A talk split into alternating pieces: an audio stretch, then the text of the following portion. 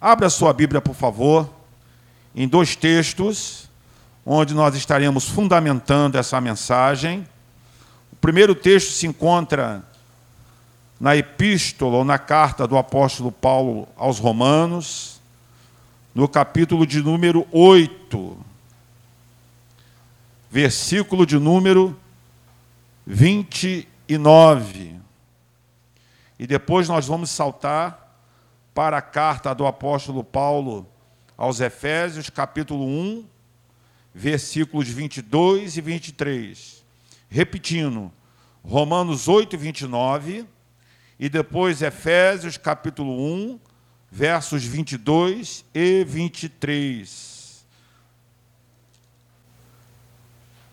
Todos acharam? A igreja diga amém.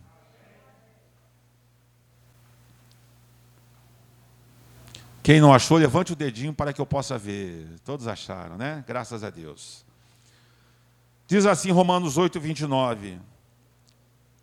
Porque os que dantes conheceu, também os predestinou para serem conforme a imagem do seu filho, a fim de que ele seja o primogênito entre muitos irmãos.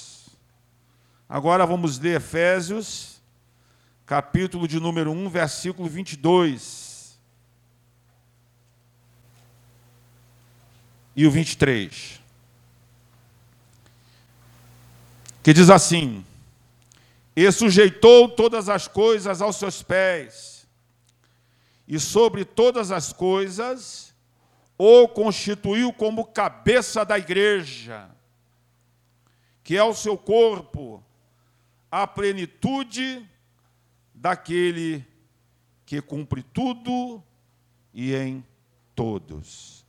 Os irmãos, por gentileza, podeis tomar assento. Meus amados irmãos, ser igreja na igreja parece até uma redundância. Ser igreja na igreja conforme a imagem de Cristo parece até uma redundância, ou seja, uma desnecessidade de tal afirmativa. Porém, meus amados irmãos, com base nesse texto, nós vamos observar que o apóstolo Paulo, ele está dizendo claramente que existe uma eleição, ou uma predestinação, um desígnio da parte do Criador, onde nós entendemos que o projeto da redenção, o projeto da salvação, é muito mais do que livrar uma alma das labaredas eternas do inferno. Sabemos que salvar as almas da condenação do inferno é um dos fundamentos, é uma das razões da vinda de Jesus Cristo ao mundo. Porém, com base nesse texto, nós entendemos que o projeto da redenção, da vinda de Jesus Cristo ao mundo, vai muito mais além do que isso. Vai muito mais além. É nos tornar segundo a imagem de Cristo. Segundo a imagem de Jesus segundo o caráter de Jesus, segundo o comportamento de Jesus, segundo o procedimento de Jesus. Porque quando nós pensamos nesse contexto imagem, nós entendemos que se refere a comportamento, que se refere a procedimento, que se refere, meus irmãos, no estilo de vida, e quando o apóstolo Paulo escreve aos Efésios, no capítulo 1, verso 22, da sua carta aos Efésios, ele diz claramente que Deus, soberanamente, ele constituiu a pessoa de Jesus como cabeça da igreja. E aqui o apóstolo Paulo ele usa uma analogia, ele usa um simbolismo com o corpo, Porque, meus amados irmãos, a igreja de Cristo é muito mais do que uma organização humana. Nós sabemos que, eclesiasticamente falando, no que se refere à nossa Constituição, ou que se refere às leis do país, a igreja precisa ser organizada. Por isso que ela é chamada de organização religiosa, de acordo com o nosso ordenamento jurídico. Contudo, nós sabemos que a igreja de Cristo é um órgão, é um organismo, é um corpo. E diz o texto de Efésios que Jesus, ele é o cabeça da igreja. E ele, na condição de cabeça da igreja, irmãos, é ele que dá as ordens, ele que comanda, ele que direciona, ele que guia, é ele que vai na frente, é ele que dá o comando. Quantos podem dar glória a Deus nessa noite porque ele está no controle da sua vida? Então, Paulo está dizendo claramente, irmãos, que ele é o cabeça da igreja. E ele, sendo cabeça, ele tem o seu corpo. E o texto diz claramente que cada crente é membro desse corpo. Eu fico preocupado com aquelas pessoas que parecem, inclusive, irmãos, é lastimável as pessoas que desprezam o estudo da palavra de Deus. Porque uma pessoa que declara que não precisa de congregar, que não precisa de estar em unidade, é porque não lê as Escrituras. Uma pessoa que desvaloriza a escola dominical, que desvaloriza o estudo da palavra de Deus, eu entendo que essa pessoa, no mínimo, essa pessoa não compreendeu o projeto da salvação. Por quê? Porque nós sabemos, irmãos, que o templo, que a igreja não salva ninguém, mas todo aquele que é salvo tem compromisso com a igreja. Tem compromisso, sabe por quê, irmãos? Se eu perguntar aqui nessa noite, quem gostaria de perder o dedão do pé? A gente decepa agora. Que alguém gostaria de perder o dedão do pé? Ninguém gostaria, né, irmão? Alguém gostaria de perder a orelha? Alguém gostaria de perder o fígado, o baço, o coração, um olho, o nariz? Ninguém gostaria. Por quê, irmãos? Faz parte do corpo. E faz falta. Faz falta. Então, nesse simbolismo, nessa simbologia, o apóstolo Paulo está dizendo que Cristo é o cabeça. Olha o que, que diz o verso 22. E sujeitou todas as coisas aos seus pés, no caso, Deus sujeitou todas as coisas aos pés de Jesus. E, e, e o constituiu como cabeça da igreja. Então, Paulo está dizendo claramente que Jesus é que dá o comando, porque é na cabeça que se encontra o cérebro. E se é ele que dá o comando do corpo, Paulo está dizendo aqui claramente que a igreja é o seu corpo, ou seja, a plenitude daquele que cumpre tudo e em todos. Tudo em todos. Então preste bem atenção.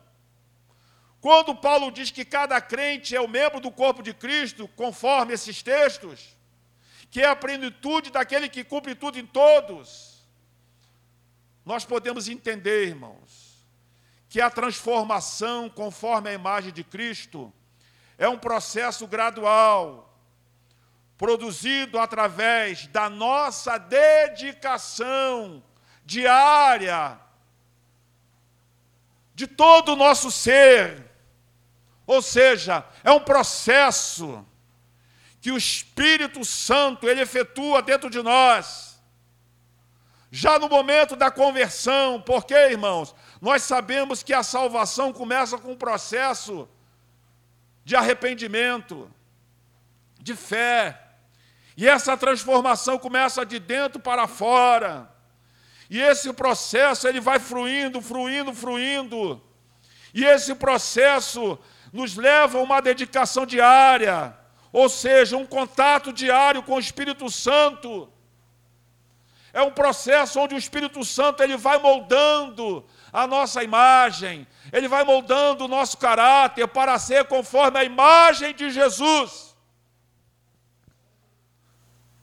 Acabamos de cantar ainda há pouco, irmãos, um hino muito lindo que diz: que ele cresça. Cante comigo. Que eu diminua, que ele apareça. Com a sua glória. Infinita humildade, servos de todos meus irmãos eu creio, irmãos, que o autor desse hino estava pensando nessa verdade bíblica. Porque esse, o autor desse está dizendo que ele queria ser constrangido conforme a imagem de Cristo para ser servo, para servir ao próximo. Então, meus amados irmãos, é o Espírito Santo que vai fazendo esse processo em nós. Portanto, nós podemos declarar nessa noite, em alto bom som, que ser igreja é ter a identidade conforme a imagem de Cristo.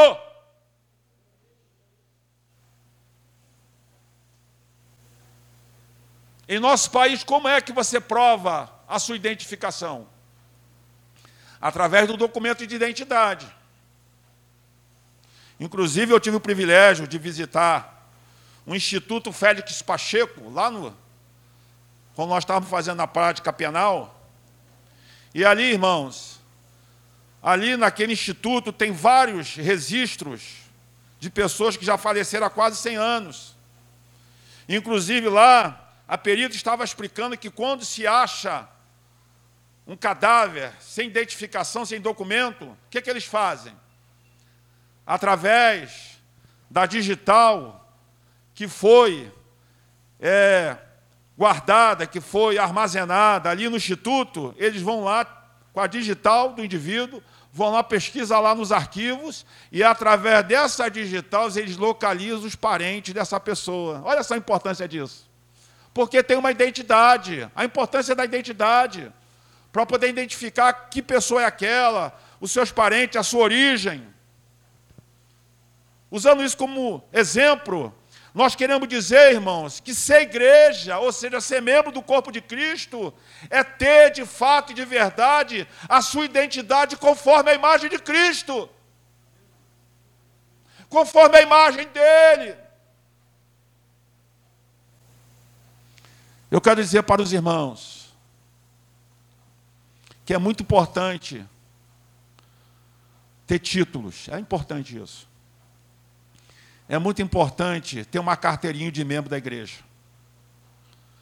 É muito importante os acessórios que são relevantes para a vida da igreja. Mas o mais importante de tudo, irmãos, é ser transformado conforme a imagem de Jesus. É ter o caráter de Jesus. Aleluia, aleluia, ter a imagem dele. Mas alguém poderia nos perguntar nessa noite: o que podemos aprender acerca dessa verdade espiritual. Porque ser igreja na igreja, ou seja, ser membro do corpo de Cristo, inserido na comunidade, é ter essa identidade conforme a sua imagem. Então alguém poderia nos perguntar: o que podemos aprender? Pena que o tempo não dá, porque hoje é Santa Ceia, mas nós vamos tentar resumir basicamente através de três verdades, ou seja, três aspectos que a palavra de Deus nos mostra. Portanto, vejamos com fundamento na palavra de Deus pelo menos três aspectos dessa identidade que é a imagem de Cristo. Então nós vamos pensar com os irmãos, refletir com os irmãos acerca de três aspectos correspondente a essa identidade que é a segunda imagem de Cristo. Em primeiro lugar, ou seja, o primeiro aspecto, o primeiro aspecto dessa verdade, o membro do corpo de Cristo, ou seja, ser igreja, é não viver na prática do pecado ou dando lugar à carne. E aqui eu quero fazer um paralelo com o direito. No nosso Código Civil existe um instituto chamado Quando você estuda uma disciplina chamada obrigações, você estuda dentro dessa disciplina os princípios de fazer e não fazer. Ou seja, você quer ver uma coisa? Se o teu vizinho lá, ele fizer se ele estender a cobertura da garagem dele para o lado do seu terreno, invadir o seu terreno, você pode mover uma ação contra ele e o juiz vai dar uma ordem, uma obrigação dele não fazer. Ou seja, se o, se o vizinho ele esticar o um muro para dentro da sua propriedade, começar a construir dentro da sua propriedade, você pode buscar o judiciário e lá ele vai dar uma ordem, o juiz vai bater o martelo, dar uma sentença, obrigando a ele não fazer. Então, trazendo isso como uma analogia, vejamos o que diz 1 João capítulo 3, versículo 9. Porque o primeiro aspecto dessa identidade, irmãos, é que o crente aquele que é membro do corpo de Cristo, ele precisa compreender que hoje ele é chamado para não mais dar lugar à carne. Vamos ver o que, que diz aqui a palavra. Olha o que, que diz o apóstolo do amor, irmãos. Quando ele diz, repita comigo: qualquer que é nascido de Deus,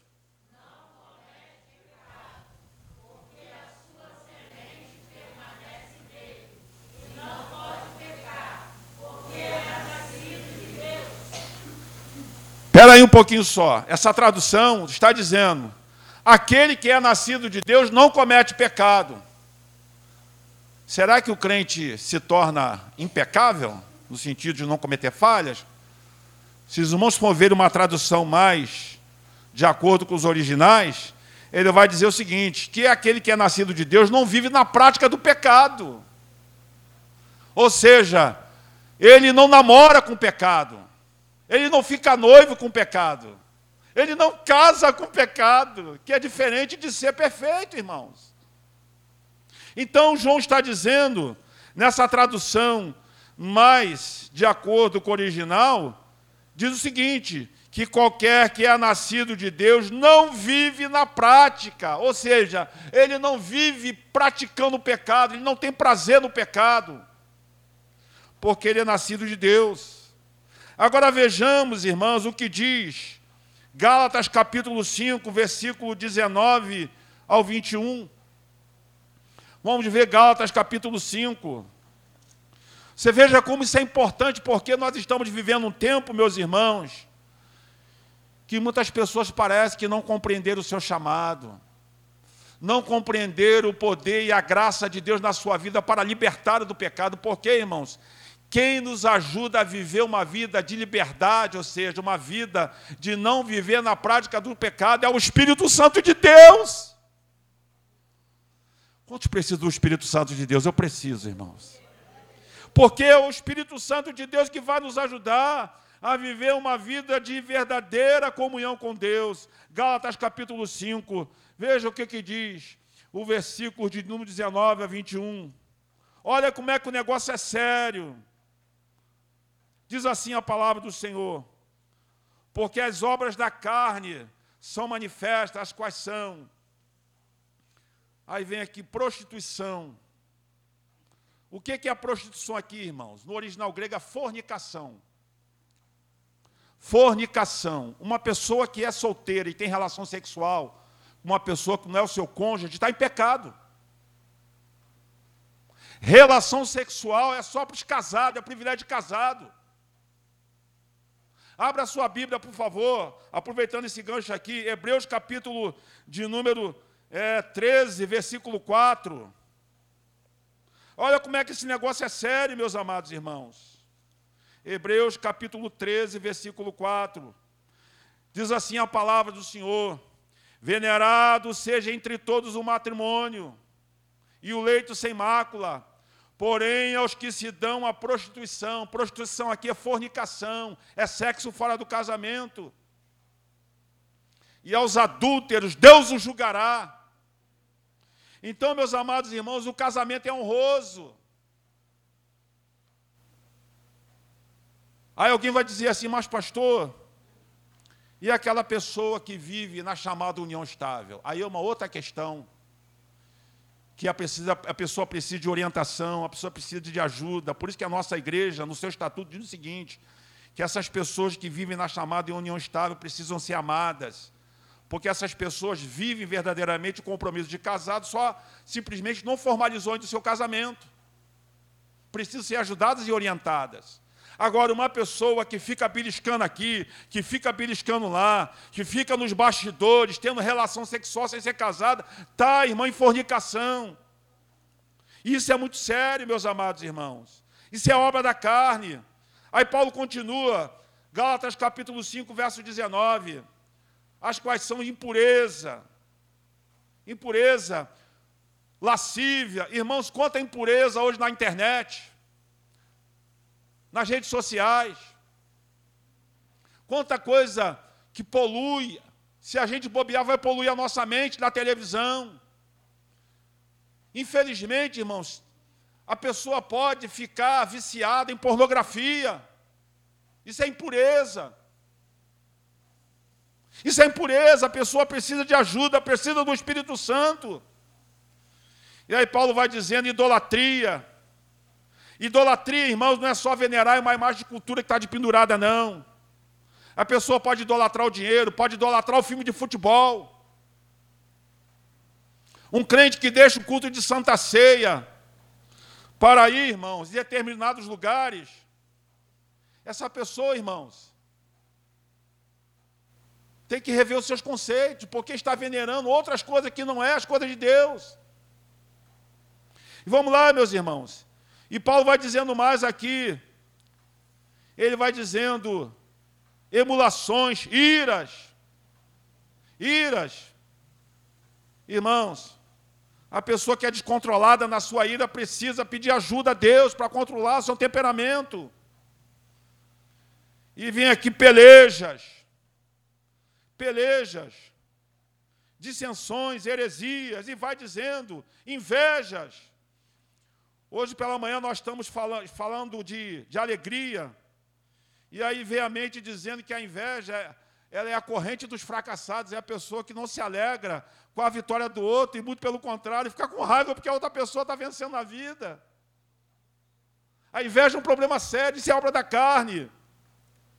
E aí Paulo vai dizendo: homicídios, glutonarias, bebedices, Irmão, nós temos que vigiar com todas essas coisas. Nós precisamos entender que aquele que tem a imagem de Cristo, ele não pode viver dando lugar ao pecado, dando lugar à carne. Quantos estão compreendendo? Diga amém, irmãos. Mas alguém vai dizer assim, pastor, como é que eu faço? Eu não estou conseguindo vencer essa situação. Eu tenho uma boa notícia para você.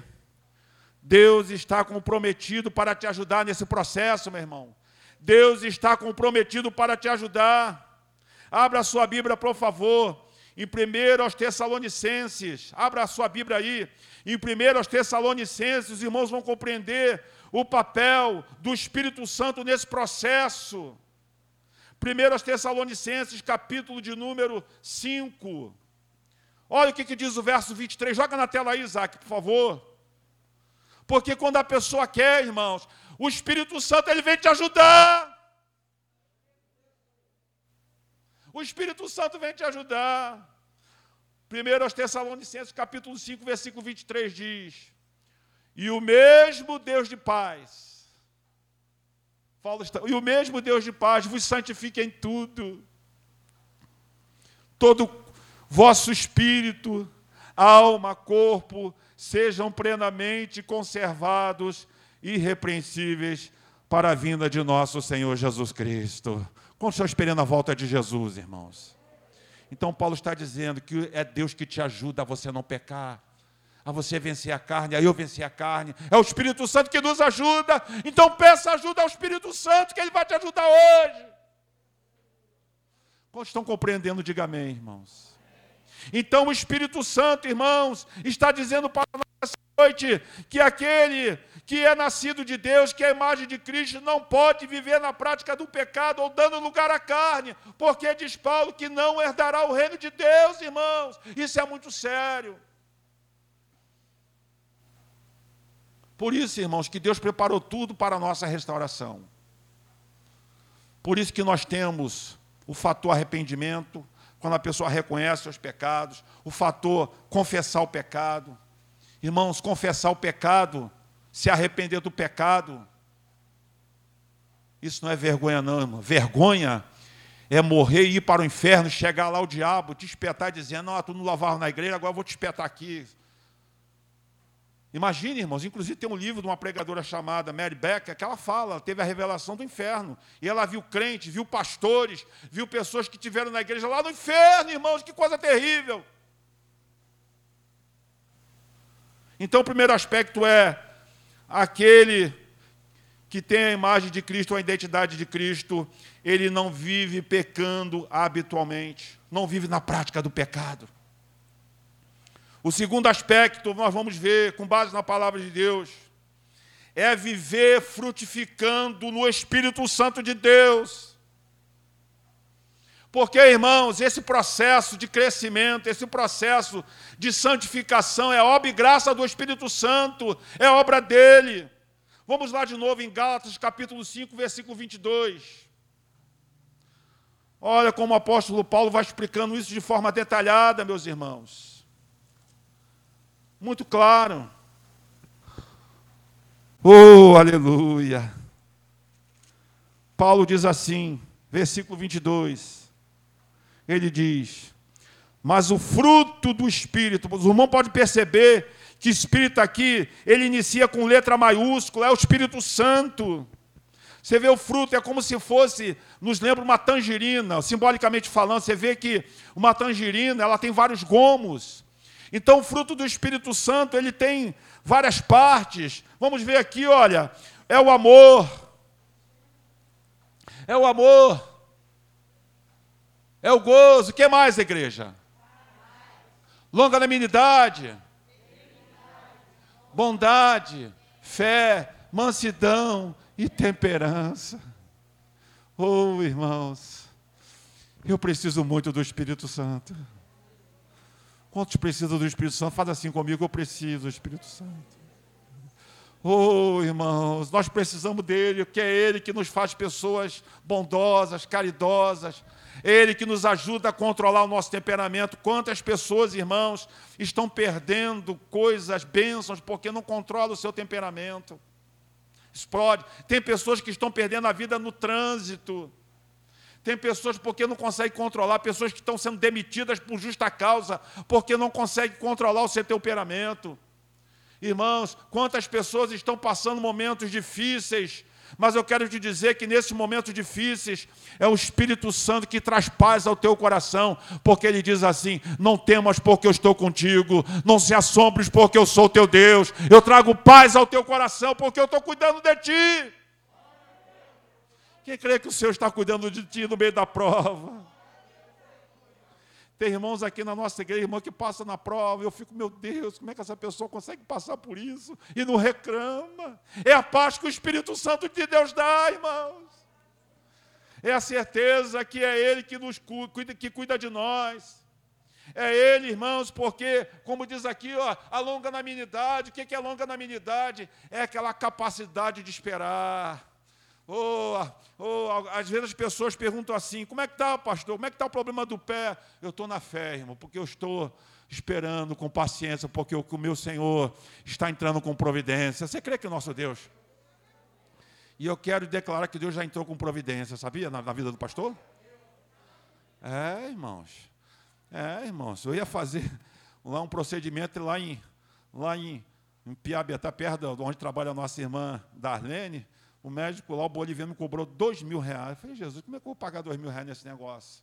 Ao Espírito Santo, rapaz, tu não confia em mim, rapaz? Como é que tu vai pagar dois mil reais nesse negócio? Vai te fazer falta? Pô, Jesus, o negócio está bravo, como é que eu faço? Eu fiquei, mas aí eu me segurei, irmãos, confiei no Senhor, os irmãos orando.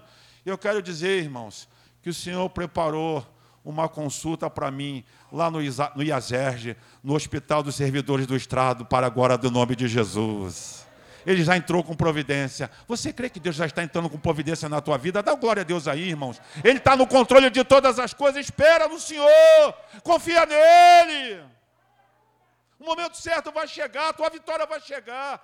Mas isso, irmãos, esperar, é claro, tem hora que a gente chega no Salmo 70, né? Apressa-te, ó Deus. Davi dizia, apressa-te, ó Deus. Mas enquanto não chega apressa-te, a gente vai no Salmo 40, vai esperando com paciência no Senhor. E olha aqui, irmãos, eu quero profetizar em nome de Jesus, o teu casamento vai sair para a glória de Deus. O teu príncipe Jesus vai preparar, a tua princesa Jesus vai preparar. Quem crê nisso, dá glória a Deus aí, irmãos. Oh, aleluia. Creia no Senhor, irmãos. A tua casa própria vai sair. Irmãos, creia. Então, meus irmãos, o segundo aspecto dessa imagem é ter essas características, é ter, né, irmãos, esses aspectos, ou seja, essas virtudes do Espírito Santo, a bondade, a pessoa boa, é a pessoa mansa. Jesus disse claramente que é bem-aventurado os mansos os humildes de espírito, porque dos tais é o reino de Deus. Não dá para a gente falar sobre todos esses aspectos, mas vamos ver agora, por último, o terceiro e último aspecto dessa imagem de Deus em nós. Primeiro nós falamos, primeiro aspecto, não viver na prática do pecado ou dando lugar à carne. Segundo, viver frutificando no Espírito Santo, conforme Gálatas 5:22. E o terceiro aspecto, é viver fielmente servindo ao Senhor com boas obras. Vou repetir: viver fielmente servindo ao Senhor com boas obras. Isso tem a ver com serviço, com disponibilidade. Abra sua Bíblia, por favor, em Tito capítulo 2, versículo 14. Tito capítulo 2, versículo 14. Veja o que, que o apóstolo Paulo fala acerca dessa verdade. Diz assim o apóstolo Paulo, título, capítulo 2, versículo 14. Diz assim: O qual se deu a si mesmo por nós, para nos remir de toda iniquidade e purificar para si um povo seu, especial, zeloso e de boas obras. Diga para o seu irmão, você é especial para Deus. Tem até um hino que diz, você é especial, sabia? porque ele te comprou com o sangue dele, ele te perdoou, ele te lavou, te fez especial. Você não amaria ninguém, não, você não usa ninguém, não, você é especial. Aleluia, você é especial para Deus, irmão. Especial, ele te restaurou, te salvou, purificou com seu sangue e te chamou para dar fruto de boas obras. Isso tem a ver com serviço, irmão, com prestação de serviço. Interessante pensando acerca dessa realidade, porque, irmãos, quem foi regenerado por Deus, olha o que, que diz Mateus, capítulo de número 25, versículos do 45 ao 46. Abra sua Bíblia em Mateus, capítulo de número, perdão, capítulo 24. Mateus 24. Quando o Senhor Jesus declara as seguintes palavras: Mateus capítulo 24, versículo de número 45 e 46.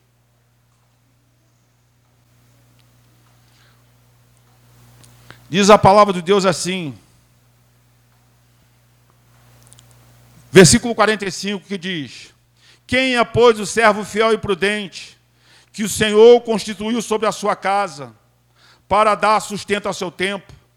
Bem-aventurado aquele servo que, quando o Senhor vier, achar servindo assim.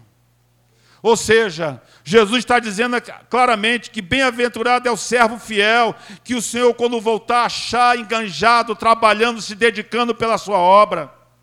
Aleluia. Agora vejamos o que diz o versículo no capítulo 25, agora, versículo de número 20 e 23.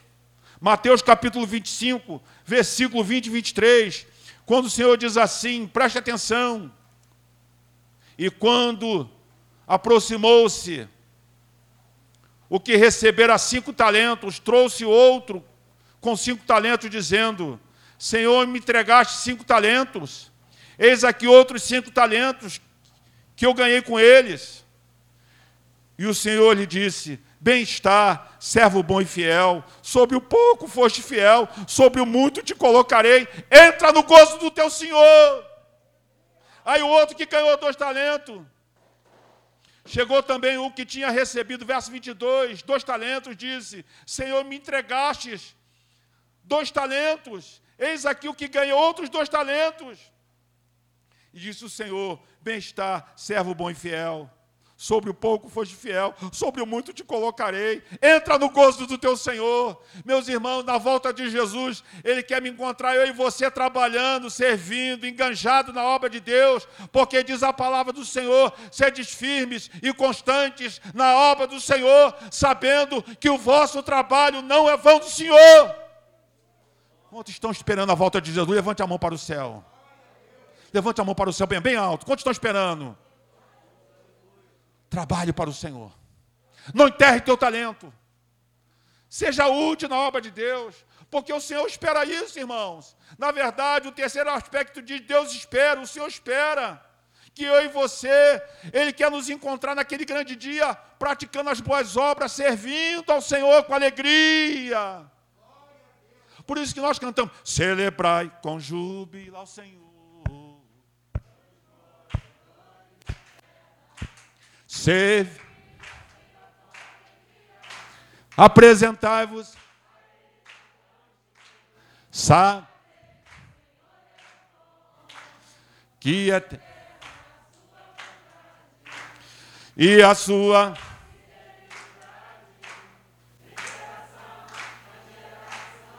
Então preste atenção, irmão, para finalizar. Aquela pessoa que diz assim, que está se lixando para a obra de Deus, Irmãos, eu tenho dúvida se essa pessoa nasceu de Deus, se compreendeu a palavra de Deus.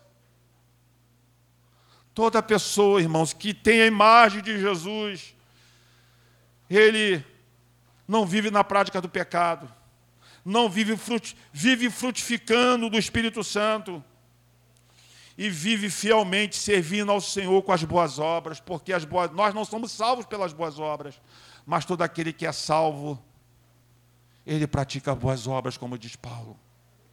E para concluir, irmãos, para concluir, ser igreja conforme a imagem de Cristo é viver a vida de Cristo de forma natural. Que isso, pastor? De forma natural. É uma coisa espontânea do coração. É uma coisa espontânea do coração. É um processo que o Espírito Santo vai moldando o nosso coração.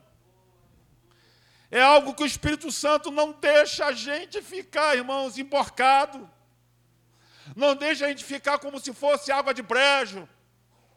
Porque, irmãos, tem muita gente que para as coisas lá de fora é esperta, se esforça, faz isso. Tem gente que se chamar para um churrasco, né, irmãos? Ah, mas chama para fazer a obra de Deus.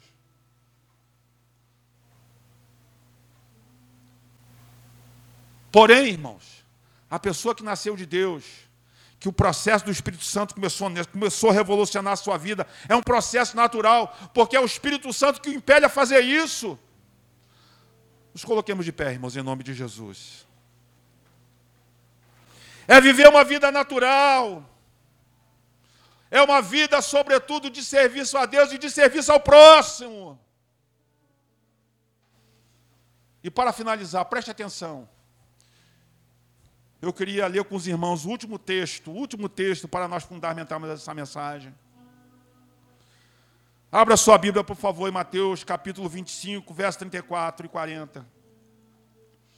Percebam que tem tudo a ver com esse hino, ó, irmãos. Eu quero dizer que nós não programamos colocar esse hino, que ele cresça, que eu diminua, que ele apareça. Fui direcionado verdadeiramente pelo Espírito Santo. Mateus capítulo 25, versículos 34 ao 40. Percebam. Olha o que, que diz a palavra, Mateus 25, versículos 34 ao 40, diz assim: Então dirá o rei aos que estiverem à sua direita, repita comigo, então